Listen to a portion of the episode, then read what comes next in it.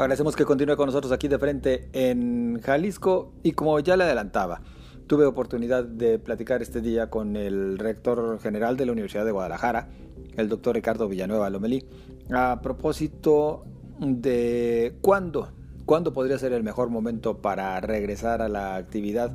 Algunos giros que actualmente se encuentran cerrados por restricciones a propósito de la pandemia de COVID-19.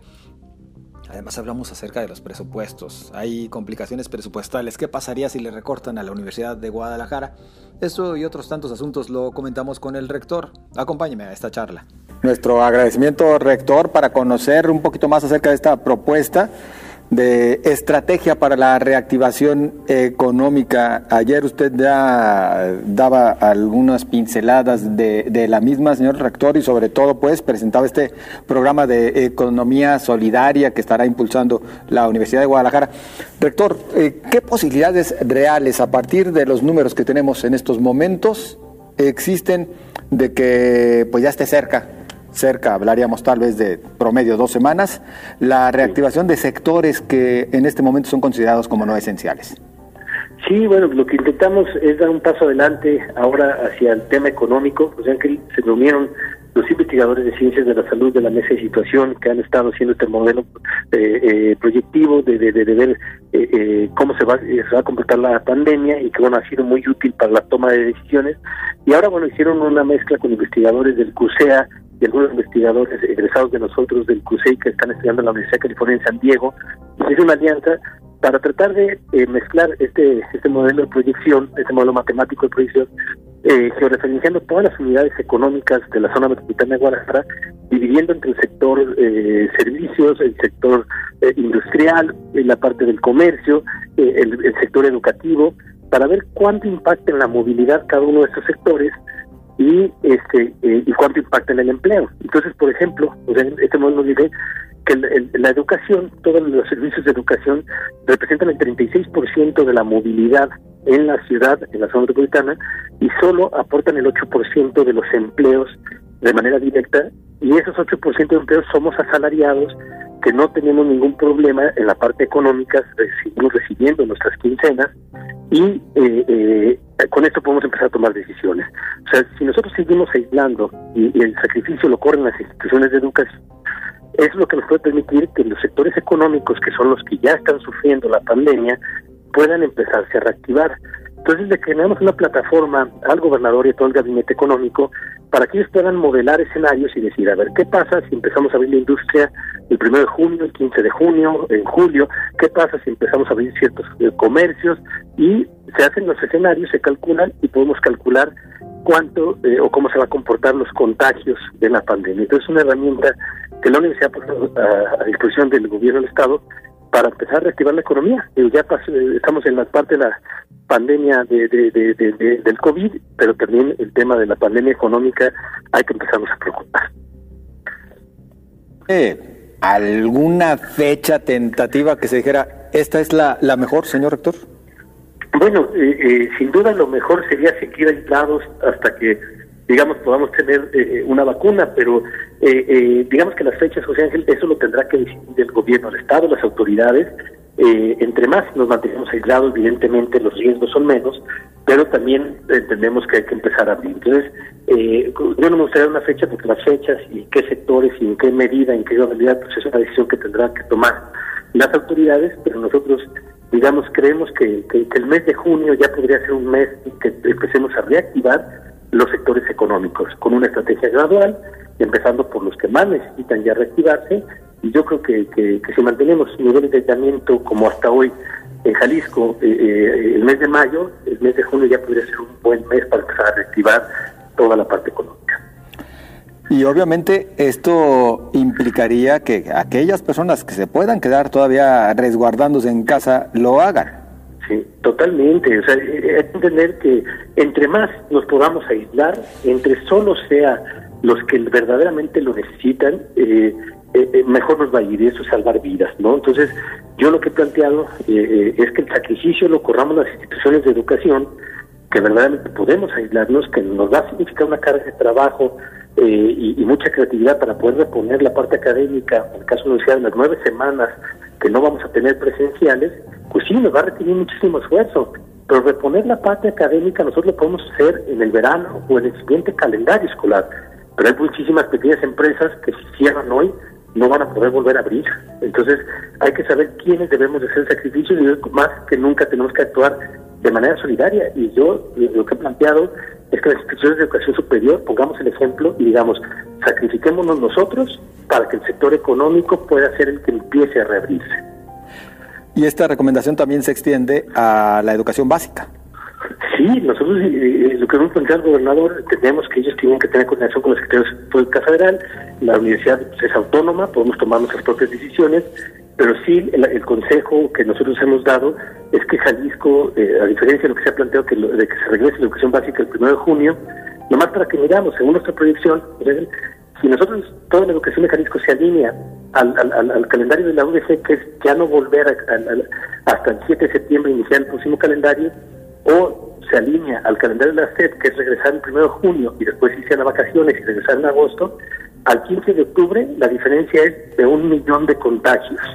O sea, jugar con el calendario de la SED en Jalisco o jugar con el calendario de la UDG, al 15 de octubre son un millón de contagiados en Jalisco. Esa es la diferencia de jugar con un calendario o con el otro. Bueno, y en paralelo, por supuesto que continuar con algunas otras acciones. Por lo pronto, ya las autoridades estatales, desde esta eh, mesa de reactivación económica en la que participan la propia Universidad de Guadalajara, otras instituciones educativas y el sector privado, ya nos está hablando también de algunos ajustes presupuestales. ¿Esto de qué manera va a impactar a organismos públicos, inclusive a la propia Universidad de Guadalajara, señor rector? Sí, bueno, esperemos que, que, que, se, prioricen los ajustes presupuestales y que entendamos que ni al sector salud, ni a seguridad, ni a educación, ni al sector, eh, a, los sectores se nos debe de sacrificar, que otra vez eh, esperemos que se haga con una estrategia eh, bien hecha, esperemos que, que no se les ocurra pensar en que hay que reducir el presupuesto de la educación. Eh, ya estamos teniendo muchas afectaciones desde hace tres años que no tenemos incremento eh, eh, más que el inflacionario, esto es cero, las bolsas federales que, que, que, que, se han ido desapareciendo poco a poco y que ya no tenemos acceso, los autogenerados de la universidad que representan cerca de 1.300 millones de pesos anuales, ya se están viendo afectados. Ahorita tenemos 10 millones de pesos de autogenerados en caja en la universidad, cuando es, pues, la cantidad anual debe llegar a los 1.300 millones. Entonces ya hay afectaciones, pues esperemos que, que, que, que, tenemos que ser muy claros que no podemos sacrificar a los sectores básicos como educación en, este, en el impacto que pueda haber en las finanzas públicas. La Universidad de Guadalajara no aguantaría mayores recortes. No, realmente ya llevamos, hemos estado haciendo un gran esfuerzo. Eh, eh, todos eh, los programas de estímulos al desempeño docente se han visto afectados. son, son miles de millones ya los que hay en reducción del presupuesto de la universidad. Y, decirlo, la universidad tiene el presupuesto más bajo por alumno de todo el país. La Universidad de Guadalajara es la universidad más eficiente en cantidad de alumnos contra presupuesto. Entonces, la verdad es que, sí, ya más sacrificio presupuestal sería es muy difícil para la Universidad de Guadalajara. Señor rector, eh, dentro de lo que se ha venido presentando por parte de la UDG también eh, se encuentra este programa de economía solidaria que llama justamente a eso, a ser solidarios entre nuestros vecinos, tratando de sacar adelante a quienes tienen algún negocito e inclusive eh, tomando la iniciativa por parte de funcionarios de la propia Universidad de Guadalajara también con algunas acciones. Exacto, son dos programas que anunciamos el día de ayer. Eh, uno tiene que ver con eh, el que los universitarios que son, digamos, somos privilegiados en tener un ingreso garantizado, eh, los que más podamos, porque también hay trabajadores de la universidad que tienen un salario verdaderamente precario y estamos trabajando para que lo mejoren, proponer que, que, hagamos un donativo para, para, para conseguir 25 mil despensas, es la meta que nos estamos poniendo, eh, para apoyar a 25 mil eh, familias de estudiantes de universidad que se hayan visto afectados su economía por la pandemia, sumarlo a la iniciativa de Jalisco sin hambre, estas 25 mil despensas para, familias de estudiantes. Y bueno, yo ya, ya, no sé que yo pondré de mi salario 30 despensas. Eh, cada trabajador puede decidir eh, voluntariamente quien pueda, solamente, digamos, el costo de la despensa está entre los 599 pesos eh, lo que se puede descontar en 14 quincenas, se puede descontar en la quincena de junio hasta diciembre. Entonces digamos que un trabajador que quiera aportar una despensa para una familia son como 41, 42 pesos los que se les descontarían por quincena Y la meta promoveremos que sean 25 mil familias las que con, el salario de, de los trabajadores de la podamos aportar de manera solidaria. Y la segunda iniciativa es una plataforma que se llama Mercadito Vecino, que ayer pusimos a disposición para todas las personas que tienen una microempresa, una cremería, una, una barrotera, una llantera, o que ahorita está haciendo país o está haciendo postres para salir adelante, se pueda anunciar su negocio y que cualquier persona podamos saber de nuestro domicilio a 500 metros a la redonda, a un kilómetro a la redonda de nuestro domicilio, qué comercio hay vecinal, el comercio barrial. Ahorita si podemos consumir a los hijos empresarios, en vez de hacer nuestro mandado en las grandes cadenas de supermercados, lo podemos hacer a la tilita de la esquina, eh, aunque nos cueste poquito más, es el momento de ser solidarios con el comercio local, con el comercio vecinal. Entonces la universidad está haciendo un llamado a poner una plataforma para que se puedan anunciar y que todos los demás podamos saber en dónde podemos comprar lo que necesitamos a nuestros vecinos, a nuestro barrio, nuestra colonia. Eh, eh, la economía solidaria es la que nos va a sacar adelante ahorita en el corto plazo. Ya después nos preocuparemos por los mercados, la macroeconomía y los otros impactos que habrá, pero ahorita consumir lo local es la mejor estrategia para, para, para ayudar a los vecinos y la universidad puso esta plataforma que se llama Mercadito Vecino, que ojalá y todos los que tengan algún comercio se den de alta y se anuncien, es totalmente gratuita. ¿Ya pueden eh, registrarse y comenzar a promover sus productos?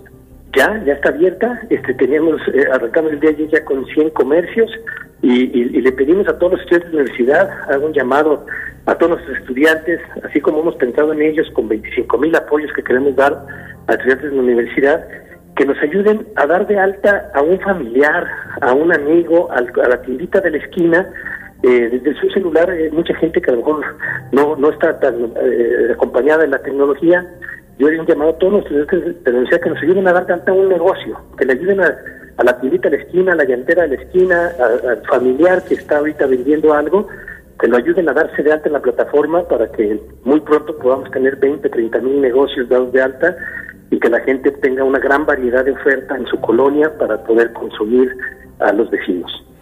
Excelente iniciativa. Señor rector, nosotros agradecidos por su participación aquí en Señal Informativa. Vamos a, continuar al pendiente y por supuesto que hay que promover con todos los vecinos esta alternativa para la economía solidaria y pues esperemos que todos salgamos bien librados, rector. Muchísimas gracias, Ángel, por el espacio y un saludo a todo el auditorio y gracias por permitirnos difundir estas iniciativas eh, que son a favor de toda la sociedad. Gracias también de nuestra parte, muy amable. Hasta luego, gracias. Hasta luego, es el doctor Ricardo Villanueva Lomeli, rector general de la Universidad de Guadalajara. ¿Ya le escuchó usted? Bueno, parte de lo que nos menciona que de continuar, ojo, oído, con un buen comportamiento por parte de los ciudadanos, como hasta estos momentos.